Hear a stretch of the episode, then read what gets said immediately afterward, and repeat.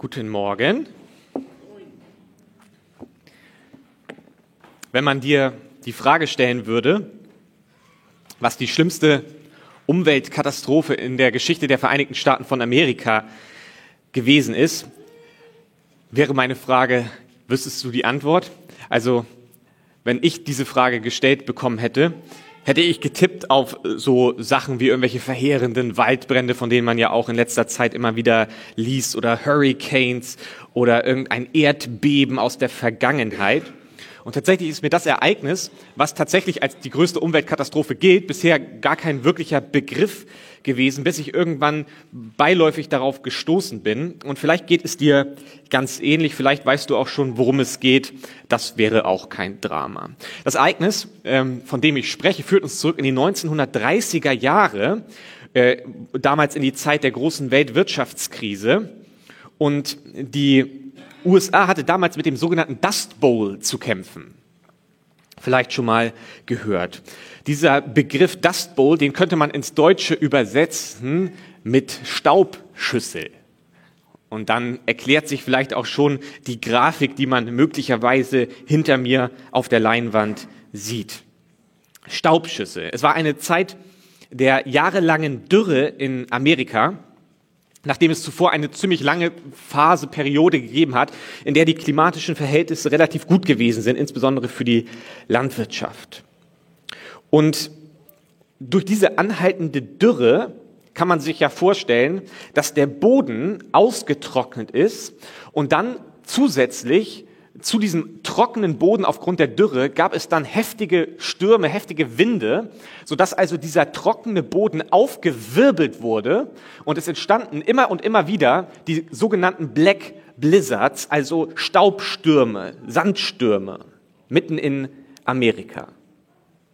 Diese Black Blizzards türmten sich in unglaubliche Höhe auf. Es gibt äh, Black Blizzards, die bis zu 3000 Meter hoch gewesen sind, weil dieser Boden aufgewirbelt wurde durch Stürme und sich dann äh, fortbewegte. Und äh, ich habe mal einfach zwei Bilder mitgebracht, die wir jetzt bestimmt auch sehen werden, damit man so einen kleinen Eindruck bekommt von dem, was damals passiert ist. Auf dem anderen Bild wird man sehen, äh, was sozusagen nach so einem äh, Black Blizzard übrig blieb. Im Prinzip eine unfassbare Menge an Staub oder Sand, der aufgewirbelt wurde und sich dann verteilt hatte. Man konnte in diesen Black Blizzards die eigene Hand vor den Augen nicht sehen. Und es ist tatsächlich so gewesen, dass äh, die Farmer teilweise Drähte gespannt haben, damit sie, wenn so ein Black Blizzard kommt, anhand dieser Drähte den Weg zurück in ihre Häuser überhaupt finden können. Weil man konnte nicht sehen. Am helllichten Tag wurde es stockfinster durch diese Stürme.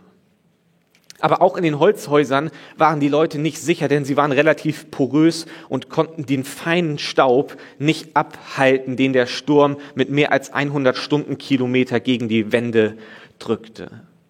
Also man kann sich vorstellen, dass mit so, einer, mit so einer Zeit ganz viele unglaubliche Dinge einhergehen, ganz viel Elend. Zum Beispiel ähm, gab es die sogenannte Staublunge. Die Lungen füllten sich mit Staub und feinen Kristallen und insbesondere viele Kinder und ältere Menschen starben dann an der sogenannten Staublunge.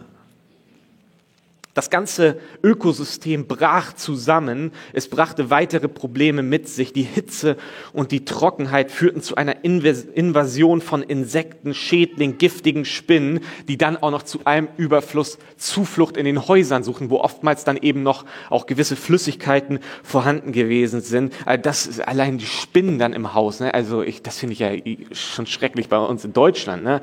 Das will ich mir gar nicht vorstellen.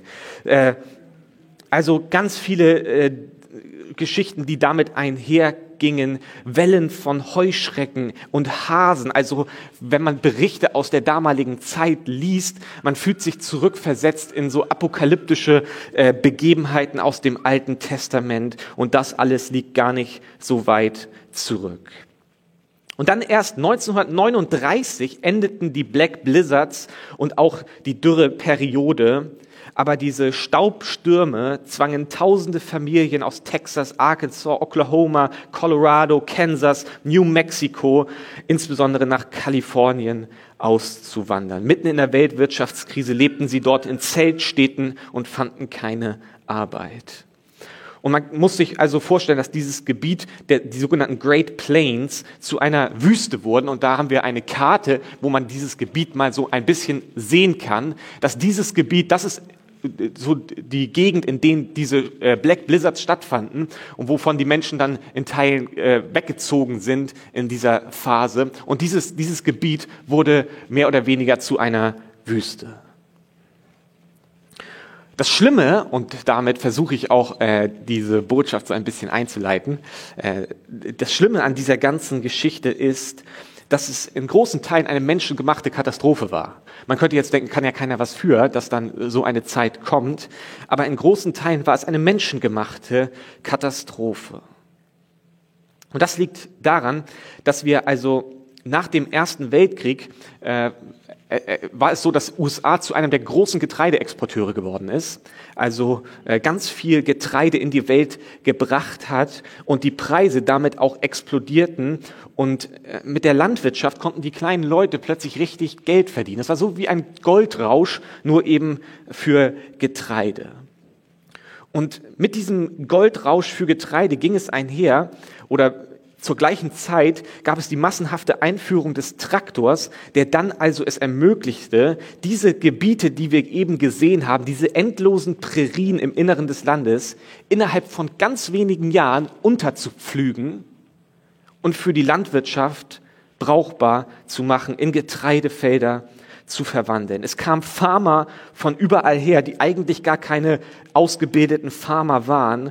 In Massen bebauten sie das Land. 1862 durch den Homestead Act wurde es erlaubt, jeder Person über 21 Jahren dort sich auf einem unbesiedelten Stück Land niederzulassen, sich ungefähr 65 Hektar abzustecken und zu bewirtschaften. Fünf Jahre später gehörte dir das Land. Genial, sollte man in Deutschland auch mal machen. Ne? Fünf Jahre später warst du der Eigentümer. Und bevor diese Great Plains, dieses Gebiet, was wir gesehen hatten, besiedelt wurde, für die Landwirtschaft brauchbar gemacht wurde, war diese Fläche mit Präriegras bedeckt. Und dieses zähe Gras hat die Feuchtigkeit in der Erde gebunden und verhinderte, dass der Boden, wenn er trocken wurde, einfach aufgewirbelt wurde. Das Präriegras hatte tiefe Wurzeln, wurde durch den Wind nicht weggerissen. Aber nachdem das Land dann zu Getreidefeldern wurde, kam diese elfjährige Dürreperiode. Der Weizen wuchs nicht mehr, der Boden wurde nicht mehr gehalten und die Stürme sorgten für den Rest. Die Black Blizzards zogen daher. 1933 erlebte allein die Stadt Goodwill in Oklahoma 70 solcher Stürme. Unvorstellbar. Und das alles menschengemacht. G.K. Chesterton, ein englischer Schriftsteller, hat mal äh, folgenden, folgende Zeilen geschrieben, ins Deutsche übersetzt. Wenn es darum geht, die Dinge zu reformieren und nicht zu deformieren, also wenn es darum geht, etwas zu erneuern, etwas zu verändern, wenn es darum geht, die Dinge zu reformieren und nicht zu deformieren, gibt es ein klares und einfaches Prinzip. Ein Prinzip, das man wahrscheinlich als Paradoxon bezeichnen wird. In einem solchen Fall gibt es eine bestimmte Einrichtung oder ein Gesetz. Sagen wir zur Vereinfachung einen Zaun. Also du willst etwas verändern und sagen wir, es gibt einen Zaun, den du irgendwie verändern willst. Und Chesterton sagt jetzt, wenn wir über diesen Zaun nachdenken, der über eine Straße errichtet wurde, der moderne Typus des Reformers geht fröhlich darauf zu und sagt, ich sehe keinen Nutzen in diesem Zaun, lasst uns diesen Zaun beseitigen. Der intelligente Reformer wird gut daran tun, darauf zu antworten, wenn Sie keinen Nutzen darin sehen, werden Sie ihn sicher nicht beseitigen. Gehen Sie weg, denken Sie darüber nach und wenn Sie dann zurückkommen und mir sagen, dass Sie einen Nutzen in dem Zaun sehen, dann erlaube ich Ihnen vielleicht, ihn zu beseitigen.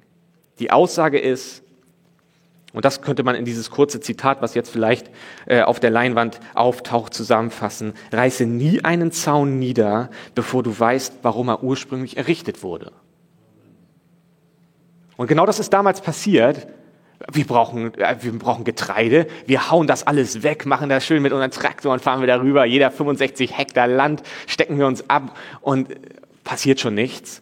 Und innerhalb kürzester Zeit zeigt sich, den Zaun hätte man nicht, zumindest nicht in der Masse, niederreißen sollen. Erst wenn wir begriffen haben, warum gewisse Dinge da sind, kann man darüber nachdenken, hat das noch eine Bedeutung oder kann das weg? Das ist die Aussage, die hier getroffen wird. Hin und wieder ist es sinnvoll, den eigenen Kontext, das eigene Lebensumfeld zu betrachten mit der Frage, welche Zäune reißen wir nieder und welche Langzeitwirkung wird das auslösen. Und ich glaube, dass diese Frage auch für Christen hinsichtlich der ganzen Thematik, wie gestalten wir Kirche heute oder äh, was bedeutet Jesus Nachfolge hier in unserem Kontext eigentlich heutzutage? Ist das eine sinnvolle Frage, hin und wieder mal äh, sich Zeit zu nehmen, sich hinzusetzen und zu überlegen, in meinem Kontext, welche Zäune reißen wir eventuell nieder, die wir lieber nicht wegreißen sollten, weil irgendwann kommt der Sturm und dann wird der Boden aufgewirbelt und die Black Blizzards kommen. Eine interessante Frage. Aber nicht nur für den Menschen, der Jesus nachfolgt, der sich das über seinen Kontext diese Frage stellt, sondern das ist eine generell sinnvolle Frage für jeden Menschen, der beispielsweise interessiert ist an dem Wohl einer Gesellschaft. Also unabhängig davon, ob du jetzt hier sitzt und sagst, pff, interessiert mich gar nicht, ob ich irgendwie in meiner Jesus-Nachfolge Sachen wegreiße oder nicht. Ähm, äh, generell scheint es manchmal sinnvoll zu sein, wenn ich an dem Wohl einer Gesellschaft interessiert bin, ich zum Beispiel, mir liegt etwas an dem Wohl unserer Gesellschaft, an Deutschland liegt mir etwas, an Europa liegt mir etwas. Das ist meine Heimat. Ich, also irgendwie, das ist mir schon wichtig. Und für uns Menschen ist es manchmal sinnvoll, reflektierend zurückzutreten, nicht nur äh, so ganz engstirnig zu leben, sondern zu überlegen, okay, wohin entwickelt sich eigentlich das Ganze? Wo reißen wir möglicherweise Zäune ein, wo wir in ein paar Jahren oder in ein paar Jahrzehnten merken, oh Mann, wir haben uns eine Grundlage weggeruppt, wie damals in Amerika und jetzt müssen wir die Konsequenzen dessen ausbaden. Aber weil hier wir uns ja in einer Kirche befinden, äh, komme ich nicht umhin, äh, zumindest in, äh, in größeren Teilen, mich mit der Frage auseinanderzusetzen in Bezug eben auf die Kirche, auf die Christusnachfolge. Welche Zäune reißen wir eventuell weg, wo wir aufpassen müssen, uns zu sensibilisieren, zu schauen, nicht zu vorschnell zu sein. Und ich möchte beginnen mit einem vielleicht dem favorisierten Vers von mir, wenn es um das Thema Nachfolge oder beziehungsweise wenn es um den Auftrag der Kirche geht.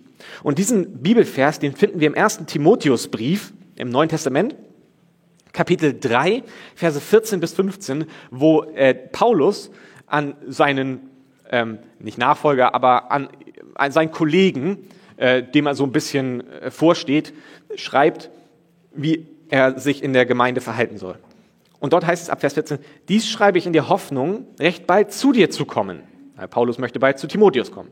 Damit du aber, falls ich mein Kommen verzögern sollte, weißt, wie man wandeln soll im Haus Gottes, damit ist gemeint die Gemeinde, welches die Gemeinde des lebendigen Gottes ist, der Pfeiler und die Grundfeste der Wahrheit. Und das ist das, was ich so schön finde, äh, dieses Bild für Gemeinde. Gemeinde, ein wesentlicher Auftrag von Gemeinde ist es, dass wir Pfeiler oder Grundfeste der Wahrheit sein sollen. Das ist eine wesentliche Beschreibung unseres Auftrags. Pfeiler und Grundfeste der Wahrheit. Christliche Gemeinschaften haben die Aufgabe, in dieser Welt die Wahrheit zu stützen und dadurch zur Verfügung zu stellen. Jetzt kann man natürlich fragen, was ist denn die Wahrheit? Berechtigte Frage. Und ich möchte das versuchen, ganz kurz einmal äh, darzustellen, was aus unserer Sicht die Wahrheit ist. Johannes 14, Vers 6. Jesus spricht zu ihm, ich bin der Weg und die Wahrheit und das Leben. Niemand kommt zum Vater als nur durch mich. Jesus nennt sich selbst die Wahrheit. Johannes 16, Vers 13. Wenn aber jener kommt, der Geist der Wahrheit, er spricht über den Heiligen Geist, so wird er euch in die ganze Wahrheit leiten, denn er wird nicht aus sich selbst reden, sondern was er hören wird, das wird er reden und was zukünftig ist, wird er euch verkündigen. Der Heilige Geist wird vorgestellt als der Geist der Wahrheit. Also wir haben jetzt hier immer noch unter der Frage, was ist Wahrheit? Jesus sagt über sich selbst, er ist die personifizierte Wahrheit und der Heilige Geist wird beschrieben als der Geist der Wahrheit.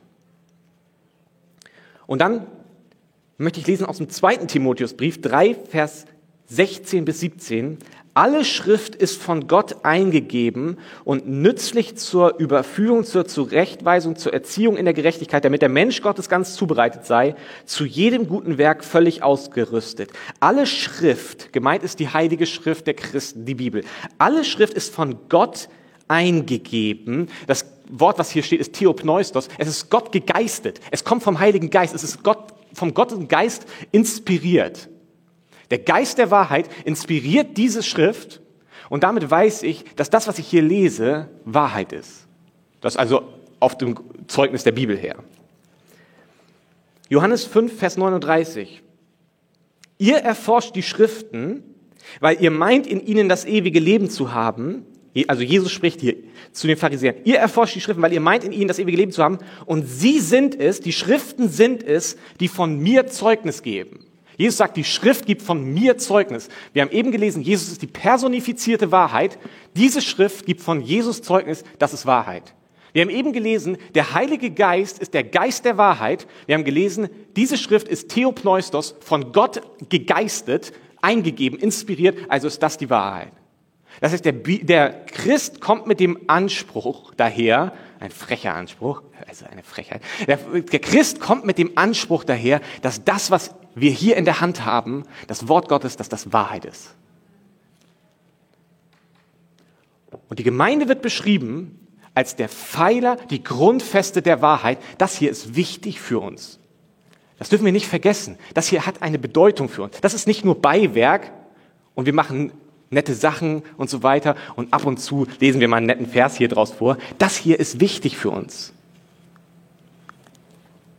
Das ist unser Auftrag, grundfeste Fundament der Wahrheit zu sein. Die Heilige Schrift ist Gottes Wahrheitsoffenbarung für uns Menschen. Das glauben wir. Das musst du nicht glauben. Ich zwinge dich nicht dazu. Ich will nur erklären, das ist das, was wir Christenmenschen glauben. Und das führt mich zu der Erkenntnis, ich hoffe, du kannst noch folgen, dieser Gedanke führt mich zu der nachfolgenden Erkenntnis, dass der Zustand der Kirche und der Zustand eines jeden Nachfolgers von Jesus Christus ganz wesentlich bestimmt ist von der Liebe zu und unserem Umgang mit dem hier. Macht Sinn, oder? Und ich glaube, dass der Zustand der Kirche und der Zustand des Christenmenschen ganz wesentlich bestimmt wird durch unseren Umgang hiermit und durch unsere Liebe zum Wort Gottes. Denn diese Dinge hier, die Schriften, die wir offenbart haben, sie sind es, die uns Christus, die uns Jesus vorstellen. Und hier stehen wir mehr als in allen anderen Bereichen, weil das so wesentlich ist, glaube ich, dass wir mehr als in allen anderen Bereichen in der Gefahr stehen, im Hinblick auf das Wort Gottes Zäune niederzureißen. Sachen umzuflügen, zu sagen, ach, das streichen wir raus. Ach nee, das Wort Gottes ist doch nicht so wichtig. Und ich möchte darauf hinweisen oder ich möchte diese Behauptung in den Raum stellen, wenn wir hier nicht vorsichtig sind, dann kommt Black Blizzards auf uns als Christen zu, wenn wir mit dem Wort Gottes nicht mehr redlich umgehen. Eine solche Warnung wird ausgesprochen in der Bibel im zweiten Timotheusbrief. Also Timotheus, der hat nicht nur einen Brief bekommen, der hat mehrere Briefe bekommen. Das war eine richtige Brieffreundschaft, die die da offensichtlich hatten. Äh, naja, also äh, im zweiten Timotheus, Kapitel 4, Verse 2 bis 4, lesen wir eine solche Warnung. Oder beziehungsweise Paulus schreibt an Timotheus, predige das Wort, predige das Wort, Stehe bereit zu gelegener und ungelegener Zeit, überführe, weise zurecht, ermahne mit aller Langmut und Lehre. Und jetzt kommt das, worauf ich hinaus will. Denn es wird eine Zeit sein, also es wird eine Zeit kommen, da sie die gesunde Lehre nicht ertragen, sondern nach ihren eigenen Begierden sich selbst Lehrer aufhäufen werden, weil es ihnen in den Ohren kitzelt, und sie werden die Ohren von der Wahrheit abkehren und sich zu den Fabeln hinwenden. Paulus malt jetzt also ein äh, Szenario hier aus. Es wird eine Zeit sein und dann erklärt er, was sein wird. Und manchmal, er zieht ja hier eins nach dem anderen, ne, sondern so und dann und hier und da und jenes. Und manchmal ist es ganz hilfreich, hilfreich solche Stellen in eine gewisse chronologische Reihenfolge. Also wir Deutschen brauchen das ja manchmal. Schritt eins, Schritt zwei, Schritt drei, Schritt vier. Und genauso das will ich einmal ganz kurz hier zeigen, wie hier so die, die, die sinnhafte die Chronologie eigentlich ist. Die Chronologie ist folgende. Die Menschen werden eigene Begierden haben. Kennen wir alle. Eigene Ideale, eigene Vorstellungen, das, was wir gut und nicht so gut finden. Und dadurch bekommen sie kitzelnde Ohren, was eigentlich nichts anderes bedeutet als, äh, das hören sie ganz gerne. Das wollen sie auch hören. Das, was meine eigenen Ideale sind, das will ich auch bestätigt wissen. Das will ich von anderen hören. Drittens, es findet eine Abkehr von der Wahrheit statt. Entscheidend ist nicht mehr, was wirklich die Wahrheit ist, sondern das, was ich ganz gerne höre, weil es bestätigt meine eigenen Wünsche, Ideale, Begierden. Viertens, wir suchen uns Lehrer, die meine Meinung stützen. Ich suche mir nur noch das raus, was meine Meinung auch bestätigt. Weil das will ich ja hören. Meine Ohren kitzeln dann immer so schön. Äh, fünftens, die Fabeln oder das, was ich dann mir hole, was ich hören will, diese Fabeln ersetzen die tatsächliche Wahrheit. Wenn das Wort Gottes ersetzt wird, weil es zu den eigenen Wünschen und den eigenen Idealen nicht mehr passt. Das passiert, wenn Sachen nicht mehr die, die darf man nicht mehr sagen, was hier drin steht, und dann ersetzten wir das. Es ist eine gewisse Gefahr, die hier beschrieben wird. Ich suche mir die Lehrer, die das sagen, was ich gerne hören möchte, was heute so gesagt wird. Paulus warnt an dieser Stelle davor. Und das ist der Grund, warum die Predigt, die hier in Vers 2 betont wird, er sagt ja hier zu ihm, predige das Wort. Also da ist eine ganz enge Verbindung zwischen dem Wort Gottes und der Predigt. Die Predigt in der christlichen Kirche, sie muss ganz eng gegliedert sein an das Wort Gottes, damit, uns dieser, damit wir dieser Gefahr entgehen, damit die Heilige Schrift noch die Möglichkeit hat, uns zu korrigieren und nicht nur das zu bestätigen, was wir sowieso schon wissen, was wir hören wollen. Wir brauchen eine Predigt, wir müssen uns einer Predigt aussetzen, die eng gebunden ist an das Wort Gottes, damit dieses Wort überhaupt unser Leben noch entscheidend prägen kann, damit es meine Ideale, meine Begierden umpolen kann in gewisser Weise, mich verändern kann, damit wenn ich in eine Situation, eine Lebenssituation hineingerate, dass ich anfange, mehr und mehr intuitiv nach dem zu handeln, was ich im Wort Gottes lese, als das, was aus mir selbst herauskommt. Das ist das, was Paulus hier versucht deutlich zu machen. Wir müssen uns stark an der Wahrheit orientieren, die wir nach christlichem Zeugnis hier drin finden und weniger an unseren Gefühlen, an unseren momentalen, das fühlt sich jetzt richtig an, das fühlt sich gut an. Ich glaube, um diesen Zaun nicht wegzureißen, müssen wir stärker wieder betonen, dass der christliche Glaube mehr auf biblischen Wahrheiten beruht als auf schönen Gefühlen. Ich weiß, es ist nicht schön, das immer wieder zu hören und ich weiß, dass ich auch manchmal nerve damit, aber äh, es ist so. Wir müssen, um diesen Zaun nicht wegzureißen, betonen, der christliche Glaube hat mehr mit biblischen Wahrheiten zu tun als mit schönen Gefühlen. Das heißt nicht, dass es das andere nicht gibt. Absolut nicht. Es ist nur eine, eine Betonung, die wir wieder stärker finden müssen. J.J. Packer beschreibt diesen gefühlsorientierten Glauben so, äh, ich wieder übersetze ins Deutsche, sie schätzen, also diese glaubensorientierten Christen, sie schätzen starke Gefühle mehr als tiefe Gedanken. Sie haben wenig Sinn für solides Studium, demütige Selbstprüfung, disziplinierte Meditation und unspektakuläre, harte Arbeit in ihrer Berufung und ihrem Gebeten. Sie stellen sich das christliche Leben eher als eine außergewöhnliche, aufregende Erfahrung vor, denn als eine entschlossene, rationale Rechtschaffenheit. Das klingt sowas von, uah, aber es ist wahr irgendwie. Wir reißen einen Zaun nieder, wenn wir die Gefühle falsch platzieren. Wie gesagt, es das heißt nicht, dass die Gefühle keinen Platz haben. Wenn du ein gefühlsorientierter Mensch bist, bist du nicht falsch oder so etwas. Aber es ist eine gewisse Korrektur, die die Bibel uns immer wieder anempfiehlt. Es hat mehr mit biblischen Wahrheiten, auf denen wir unser Leben gründen, zu tun, als mit irgendwelchen Gefühlen, die durch etwas ausgelöst werden. Und ich möchte auch versuchen, den biblischen Beweis an einer Stelle zu führen. Und zwar in Lukas 24, Vers 32, bei den Emmaus-Jüngern, die mit Jesus unterwegs sind nach der Auferstehung. Und dann irgendwann, also sie sind mit Jesus unterwegs, Jesus erklärt ihnen die Heilige Schrift. Also er legt ihnen das hier aus, erklärt, wie das Alte Testament auf ihn hinweist und so weiter. Aber sie erkennen Jesus noch nicht. Und dann irgendwann erkennen sie Jesus und dann kommt dieser Satz, und sie sprachen zueinander, brannte nicht unser Herz in uns, als er mit uns redete auf dem Weg und als er uns die Schriften öffnete. Brannte nicht unser Herz. Das klingt nach Gefühlen. Aber die Gefühle kamen. Warum? Brannte nicht unser Herz in uns, als er uns die Schriften öffnete. Als Jesus ins Wort gegangen ist und erklärt hat, wie das Alte Testament auf ihn hinweist, da hat ihr Herz angefangen zu brennen. Und dann kamen die Gefühle. Aber die Reihenfolge ist entscheidend. Brannte nicht unser, Herz in uns, als er anfing, uns die Schriften aufzutun. Der Mensch ist dazu geschaffen, Gott mit dem Verstand zu erkennen und nach diesem Erkennen ihn in seinen Zuneigungen, in unseren Gefühlen zu begehren.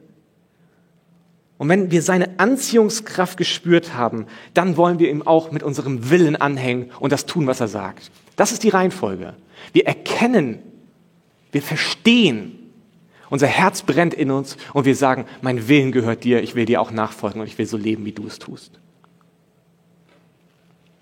Aber wenn diese Reihenfolge durcheinander gerät, dann bin ich der Überzeugung, lockern wir den Boden und der nächste Sturm bringt ein Black Blizzard.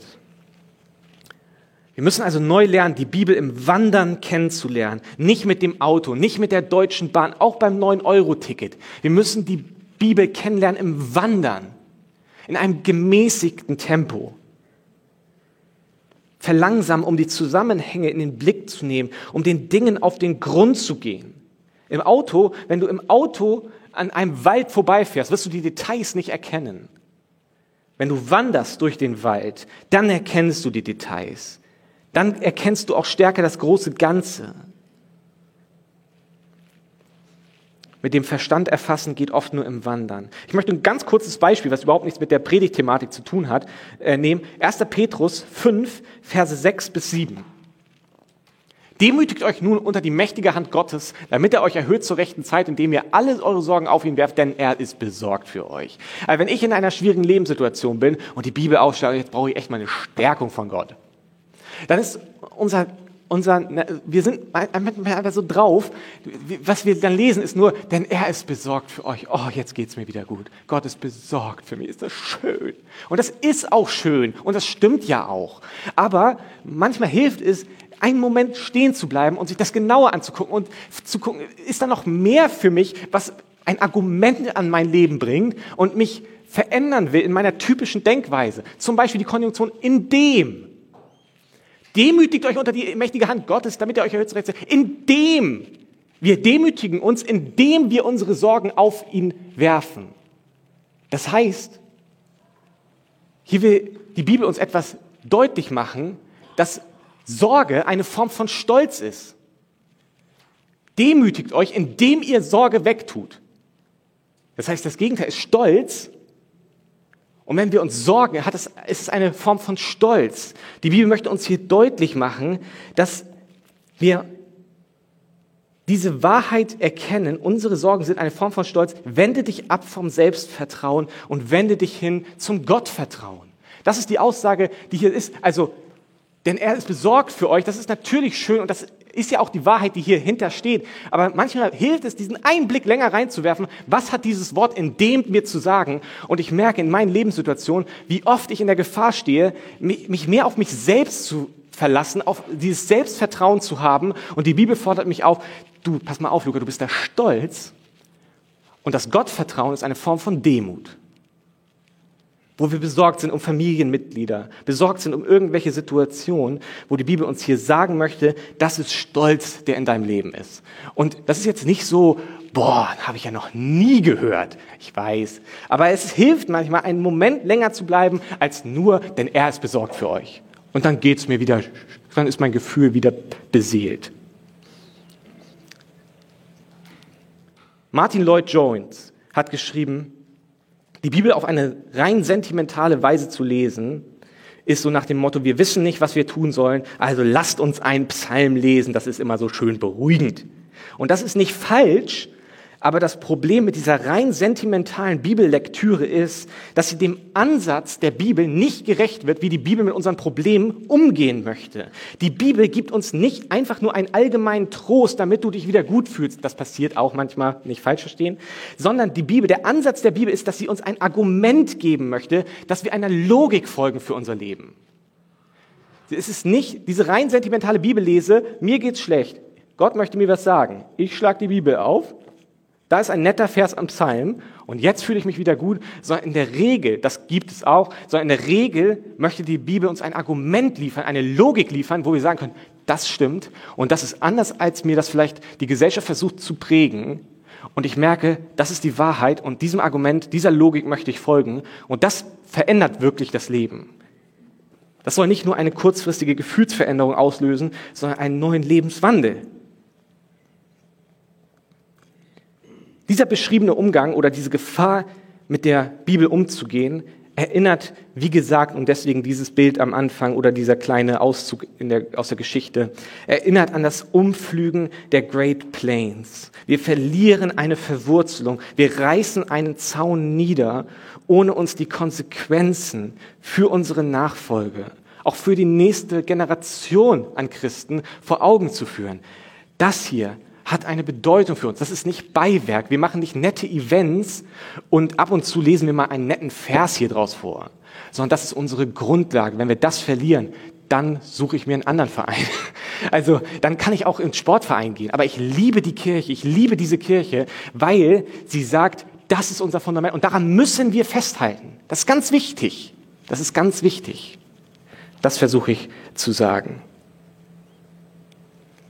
Und jetzt noch ein ganz kurzer Schwenk, der ist wirklich kurz, um, die, um auch einen Blick zu geben darauf, dass das logischerweise nicht nur eine Frage für Christenmenschen ist, sondern diese beschriebenen Gefahren, die wir erleben, insbesondere im Umgang mit der Bibel, sie basieren natürlich bei uns ganz stark auch auf gesellschaftlichen Trends, die uns vor eine Herausforderung als gesamte Gesellschaft stellen, dass die Suche nach Wahrheit die Suche nach Wahrheit, dass sie immer mehr basiert auf den eigenen, individuellen, von jedem einzelnen idealen Begierden, Gefühlen. Was ich will, das ist richtig. Was sich gut anfühlt, das ist richtig. Das ist deine Wahrheit, das ist meine Wahrheit. Jeder hat doch seine eigene Wahrheit.